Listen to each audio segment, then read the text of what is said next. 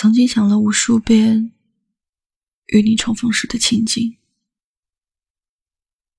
不知道那个时候的我是继续爱着你，还是会因为你的狠心离开而痛恨你，又或许这一天根本就不会到来。你继续在你的世界里狂欢。我继续在我的世界里安逸的活着，可我万万没想到，遇见你的时候，这些猜想都一一落空。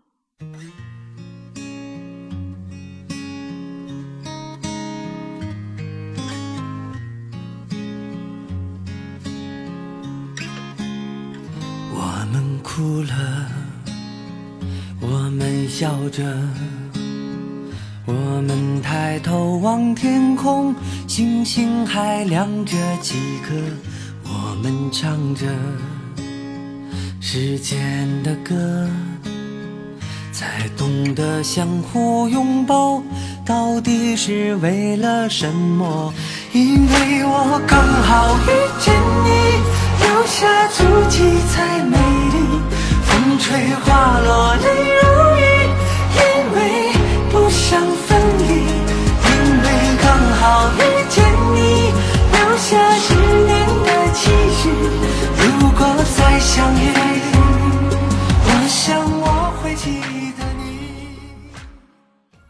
若曦给我发来微信说：“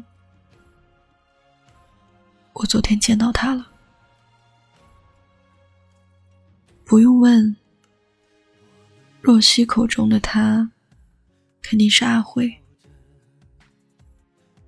他们分分离离了六年有余，从高一到大学毕业，在这六年里，他们几乎经历了所有恋人。都经历过的一切剧情。一开始是姑娘追的阿辉，阿辉答应和他在一起，是因为阿辉刚好失恋。若曦的关怀备至，恰好钻进他的心。女追男的恋爱，少不了的是女生先要在这场爱情的进场里。先踏出很多个第一步。那时候还在读书，阿辉喜欢赖床。若曦每天一大早天还没亮，就跑去饭堂给他打早餐。阿辉周末要留校上课，若曦就搭上一个多小时的公交车，给他送饭菜和零食。甚至连逛街的时候，都是若曦偷偷的牵起他的手。第一次亲吻，也是姑娘主动的。若曦的付出，从身体力行的关怀，到后来金钱上的尽其所能。像安徽曾经说的，那时候的若曦，真的比她妈妈对她还好。可是人的欲望是无限的，我们总在快要失去的时候，才明白应该要学会珍惜。上了大学之后，因为阿辉言谈举止都礼貌而有风度，长得也好看，所以好多女生都围在身边追求着。那时候优柔寡断的阿辉。周游在不同的女人身旁，对若曦熟视无睹。若曦每天以泪洗面，心时刻都是悬着的。即使他提过很多次分手，但阿辉每次都用各种借口阻止。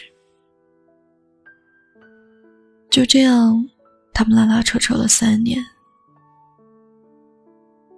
在这三年里，若曦从一个什么都不懂的小女孩，被迫看清感情里的真相。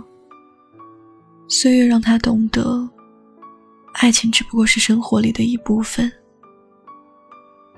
与其将心思放在一个并没有多爱自己的男人身上，不如多花点时间，让自己变得更好。后来，当若曦打算彻底放弃这段感情的时候，阿辉却开始懂得他的好，开始珍惜他，爱护他。可是，时机对于爱情来说，真的格外重要。恰好都深爱对方时的恋爱，就是幸福。当这深爱的时间不对等，这份深爱，只会是戏剧化的错过和难受。虽然之后的阿辉为他改变了很多。但姑娘也已经去意已决。那时候的若曦，心是冷的，态度是坚决的。她删光了阿辉所有的联系方式，各自在同一座城市里，从此毫无交集的生活着。若曦心里充满了对这个男人的恨和埋怨。直到那天，若曦到医院里看望生病的奶奶，在上电梯的时候，她见到了阿辉。阿辉剃了个小光头，脸色很苍白，穿着医院的病号服。那一刻的若曦，被眼前的这个曾经那么熟悉的男人吓到了。阿辉很镇定的打了个招呼：“嗨，好久不见。”若曦顿了几秒，才憋出几个字：“你怎么了？”“没事，白血病早期，幸亏发现的早。”还能做化疗，找到合适的骨髓，就死不了。说完，阿辉笑了笑。虽说如今的若曦早就从那段感情里走了出来，但看到这样的阿辉，还是心疼的无法形容。曾经的那些恨，早就在见面的那一刻。全都消散了，取而代之的是，只希望他一生安好。希望这个在眼前得了重病的男人能快点儿，再快一点儿，好起来。若曦接着给我发来微信说。你知道吗？虽然到现在，我觉得还是像做了一场梦那样，但真的，幸亏他康复了。在看到他之前，我还想着，如果能跟他重逢，会用眼神瞪死他，或者再给他一巴掌。可现实是，我只希望他别来无恙，希望他生活过得好，还祝福他在未来的日子里一帆风顺，多的是快乐。你应该试过这样的感觉，在前任做了对不起你的事，或者要离开你的时候，你会特别恨他。心里暗暗的对自己说：“希望他一辈子都遇不上真爱。”当然，这只不过是因为愤怒而说出的狠话。当这些狠话一旦成真，你的心里反而会更加难受。毕竟，爱过的那个人。曾经也是对的人，虽然成不了日后相伴的枕边人，但却比朋友熟悉，比陌生人多点温情。无论怎样，都不应该成为仇人。时间是良药，在你将生活的重心放到新生活里的时候，过去的是是非非都会随着时间而不知不觉的淡化。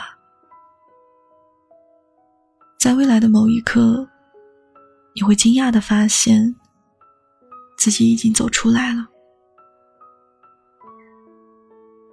无论如何。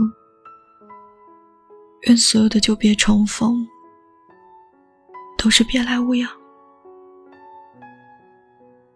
愿每一位爱过的人，在没有我们的日子里，都能一生平安。毕竟，你是我曾经深爱过的人，我比任何人都希望你过得比从前更好。答应我，要健康快乐。晚安。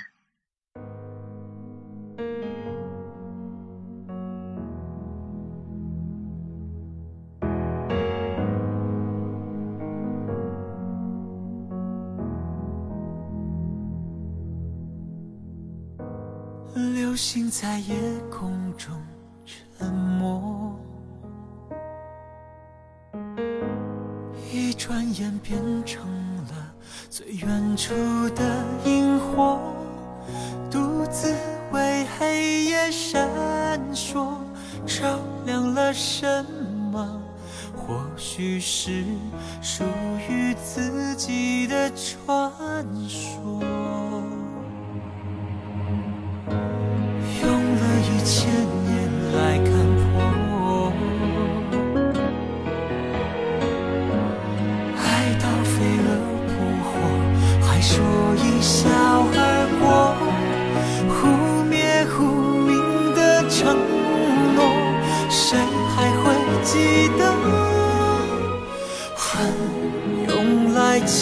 爱情的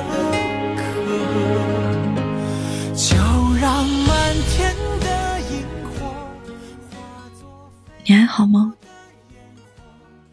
我依旧是故事遇见歌的 Miss Q 薛小猪。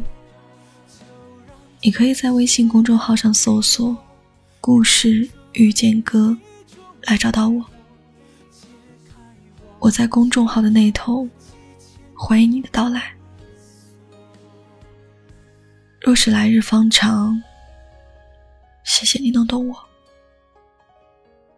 我在城市的另一边，跟你道一声晚安，下期再见。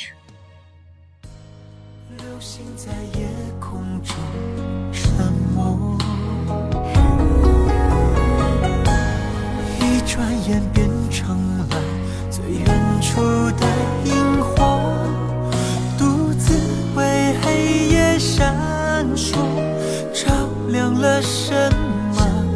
或许是属于自己的窗